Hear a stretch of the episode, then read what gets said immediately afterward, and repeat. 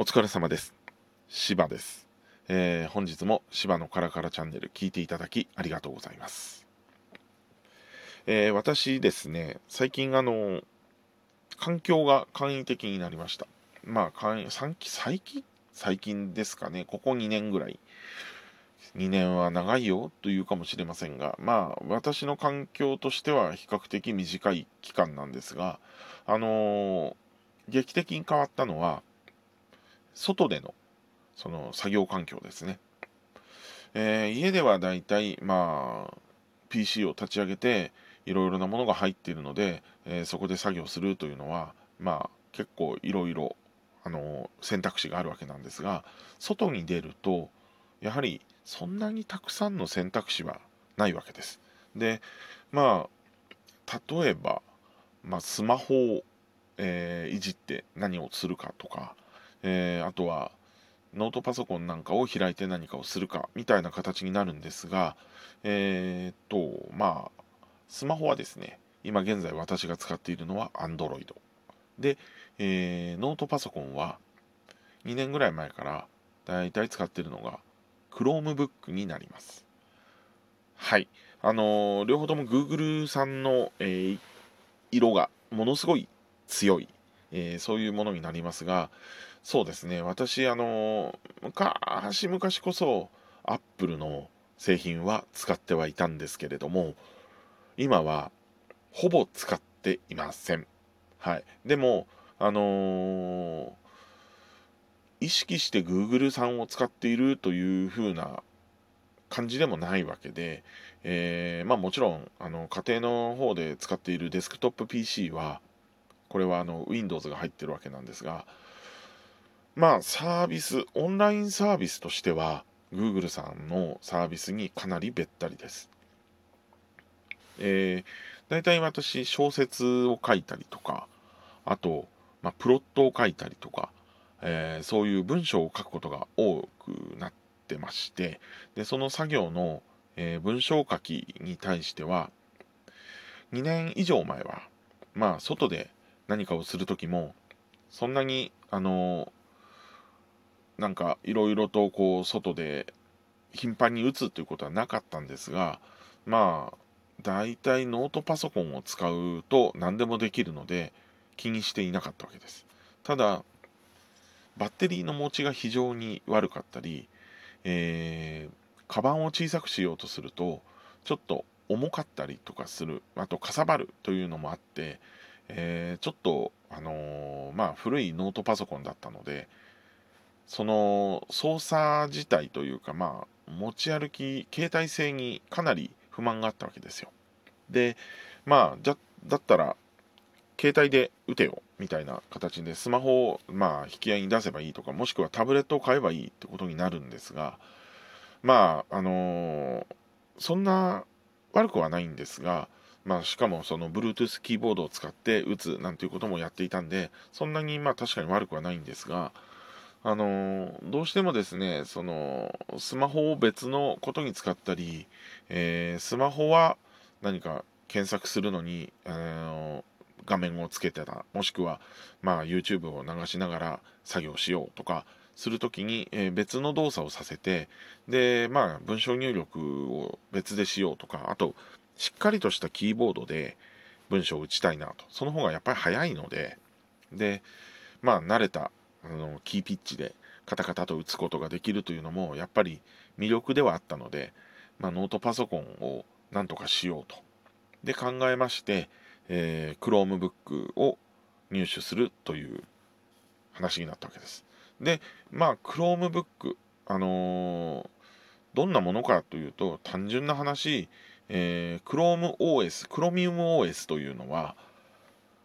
Google Chrome がベースになっていて、えー、Chrome のブラウザーが使えるものは基本的に使えるというそんな特殊なもので、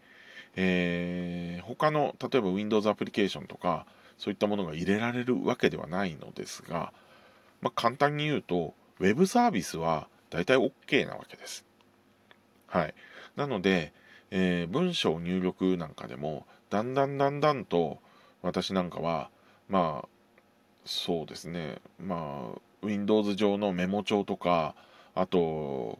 そうですね。桜エディターなんていうエディターみたいのを使っていたんですが徐々に徐々に、えー、オンラインにシフトしていきまして、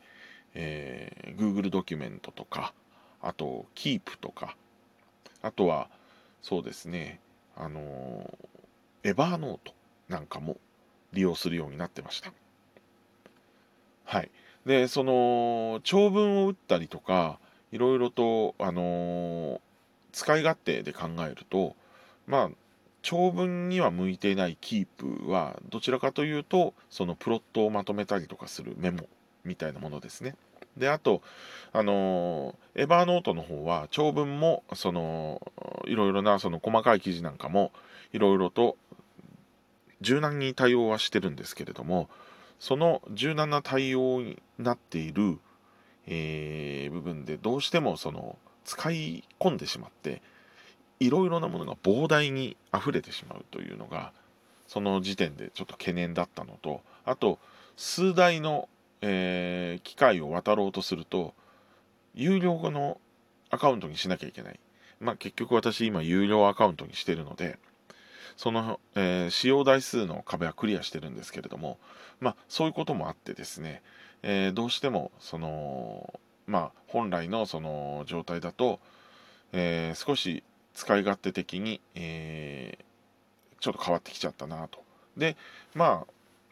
実際にその小説みたいな形でいくつもこう書こうとするとまあ気になってくるのがその印刷も含めてそのレイアウトができるかどうかということにもちょっとなってくるのででその点を考えると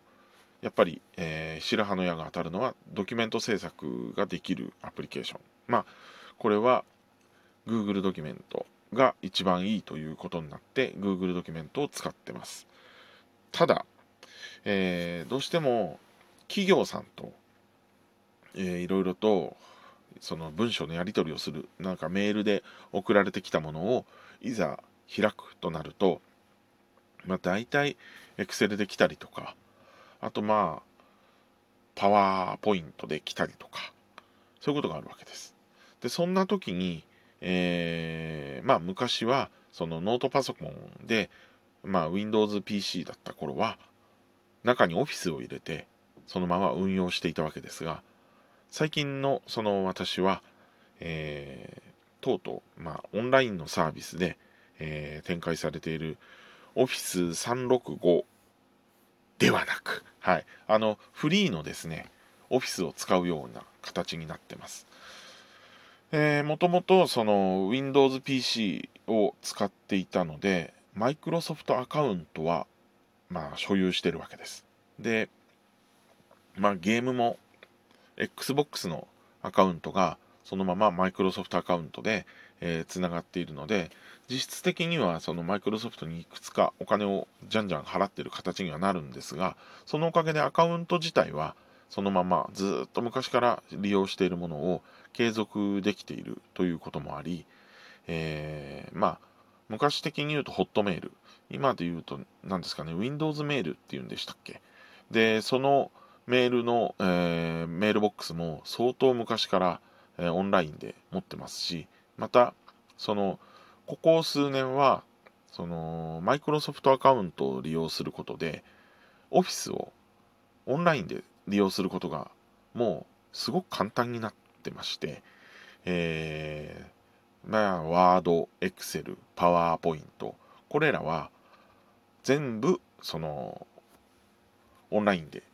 利用することができます。でこれはそのマイクロソフトアカウントさえ持ってれば誰でもその無料のオフィスにアクセスすることができるので、えー、一度こちらの方を、えー、知らない方がおられましたら使ってみていただければとは思うんですが、あのー、もう Chromebook なんかでもそのブラウザーの中ですいませんなんか今ちょっとアラームが鳴っちゃったんで、えー、ちょっと一瞬で止めましたはいあのオフィスがですねそのまま利用することができるので、えー、本当に Windows PC を使わなくても済むということが、まあ、可能になったということが、まあ、一番大きいですよね。で、Chromebook だと、まあそうですね古い Chromebook だと使えないんですが他にもあの Android のアプリケーションが使えるようになってたりもするのでかなり今ではその便利になったなぁと思います。でまあサーフェスとかですねその結構軽い Windows PC もあるんですが、えー、値段で考えると Chromebook を利用するというのは今なかなかその制作環境としては、えー、まあ有効な策なんじゃないかなと思ってます。はい。あの